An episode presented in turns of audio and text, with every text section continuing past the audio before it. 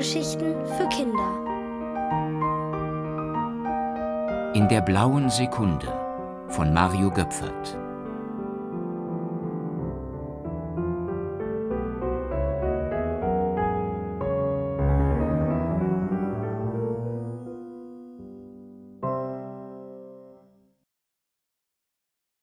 Wolfram von der roten Couch Amelie hatte von Anfang an geahnt, dass es in Tante Luzis Haus nicht mit rechten Dingen zuging. Ihre Tante wohnte in einer alten, mit Efeu bewachsenen Villa. Wenn es stürmte, knackte und ächzte das Dachgebälk und die Lampen im Hausflur flackerten. Auch Tante Lucys Möbel waren Amelie unheimlich vorgekommen. Sie schienen einem anderen Jahrhundert zu entstammen. Die Stühle hatten verschnörkelte Lehnen. Das dunkle Buffet blinkte geheimnisvoll mit seinen geschliffenen Scheiben. Und aus dem Ohrensessel wirbelte Staub auf, wenn Amelie mit der Hand auf das Polster schlug. Besonders die riesige Standuhr im Wohnzimmer war Amelie nicht geheuer. Zu jeder vollen Stunde hob im Bauch der Uhr ein metallisches Rasseln an. Dann hallten dumpfe Gongschläge durch das Haus. Zwischen den Stunden aber erfüllte ein lautes Ticken den Raum und hinter dem Glasfenster des Uhrenkastens schwang ein großes Pendel. Amelie wusste, dass sie sich an der alten Uhr nicht vergreifen durfte. Doch jedes Mal, wenn sie allein im Wohnzimmer war, zog die Standuhr sie in ihren Bann. So auch an diesem Morgen. Es war Amelies zweiter Ferientag bei Tante Lucy. Es regnete. Und Tante Lucy war einkaufen gegangen. Amelie kniete vor der Standuhr und betrachtete fasziniert das Pendel.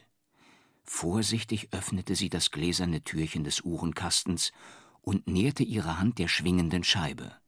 Im selben Moment setzte das Rasseln wieder ein. Amelie erschrak und ihre Hand stieß gegen das Pendel. Da war es, als würde ein blauer Blitz durch die Stube fahren. Das Pendel blieb stehen.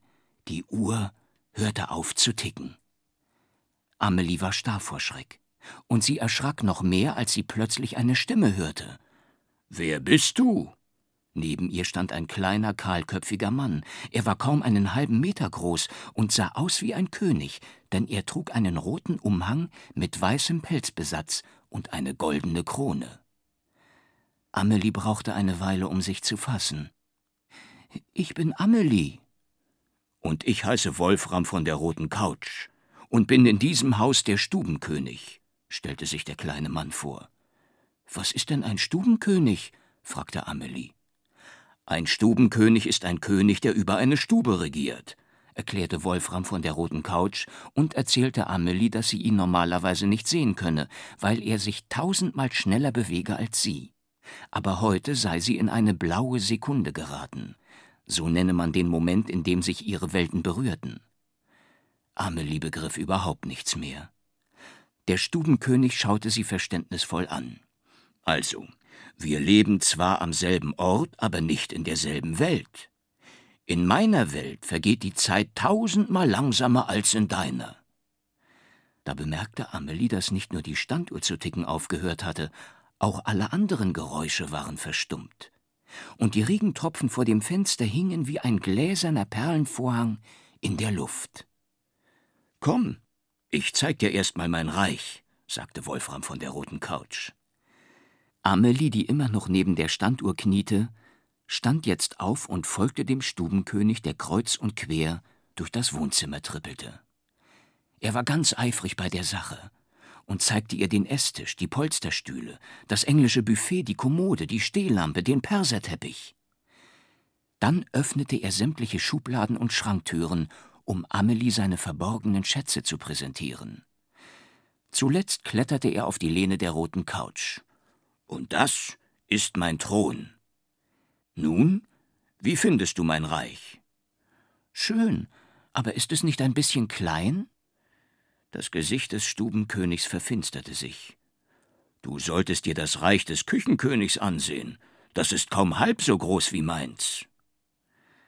Als er Amelies Verwunderung sah, erzählte er ihr, dass in Tante Lucys altem Haus sieben kleine Könige regierten. Die anderen seien aber jetzt nicht da, weil sie schliefen. Wenn sie schlafen, sind sie doch trotzdem da, warf Amelie ein. Wolfram von der roten Couch blickte von seinem Sofathron auf Amelie herab. Bei uns ist das ein bisschen anders. Sobald wir eingeschlafen sind, klappt die Zeit ihre Flügel über uns zusammen und trägt uns fort, in die nächste Stunde, den nächsten Tag. Der Stubenkönig zog eine goldene Taschenuhr aus seinem Umhang und reichte sie Amelie. Es war keine gewöhnliche Uhr, denn sie besaß mehrere Zifferblätter. Eins für die Stunden, eins für die Tage, eins für die Wochen, sogar für die Monate gab es ein Zifferblatt. Bevor ich mich schlafen lege, stelle ich auf der Uhr den Zeitpunkt ein, zu dem ich aufwachen möchte, sagte Wolfram von der roten Couch. Amelie fragte, ob er auch ein ganzes Jahr überspringen könne. Selbstverständlich, aber das wäre unklug. Ein Stubenkönig muss sich um sein Reich kümmern, sonst verlottert es. Und jetzt stell dich bitte dort an die Tür und stör mich nicht. Ich werde eine Audienz geben. Für mich? Amelie fühlte sich geschmeichelt. Nein, für die Möbel. Ich höre mir Ihre Klagen und Wünsche an. Amelie ging zur Wohnzimmertür. Sie sah, wie der kleine König sich auf dem Sofathron in Positur setzte, die Krone zurechtrückte und ein Zepter aus seinem Umhang zog.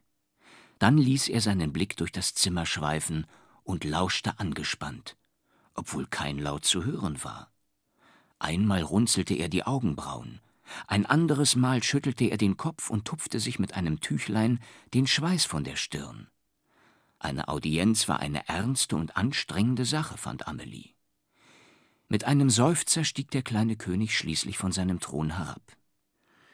In der Kommode sind Holzwürmer, die Topfpflanze hat Blattläuse, und hinter der Gardine ist ein Spinnennetz.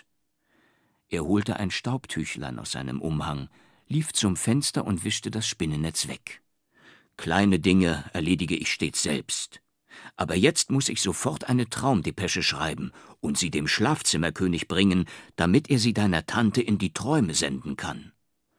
Warum schreibst du meiner Tante nicht einfach einen Zettel und legst ihn auf den Tisch? Sie kommt jeden Moment wieder.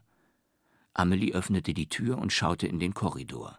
Ach, deine Tante weiß gar nicht, dass es mich gibt. Das würde sie auch nur verwirren, murmelte der Stubenkönig. Als Amelie sich wieder umdrehte, merkte sie, dass das Zimmer plötzlich voll weißem Nebel war. Gerade konnte sie noch Wolfram von der roten Couch erkennen, der auf sie zukam und ihr seine rechte Hand hinstreckte.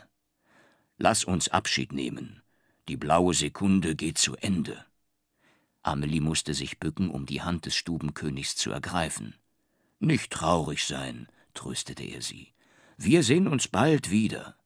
Blaue Sekunden ereignen sich in diesem Haus öfter, als du denkst. Der Nebel wurde rasch dichter. Amelie spürte, wie ihr die Hand des Stubenkönigs entglitt. Dann war mit einem Mal der Nebel fort, und mit ihm auch der kleine König. Im Bauch der Standuhr rasselte es, und mit dröhnendem Gong schlug es die neunte Stunde.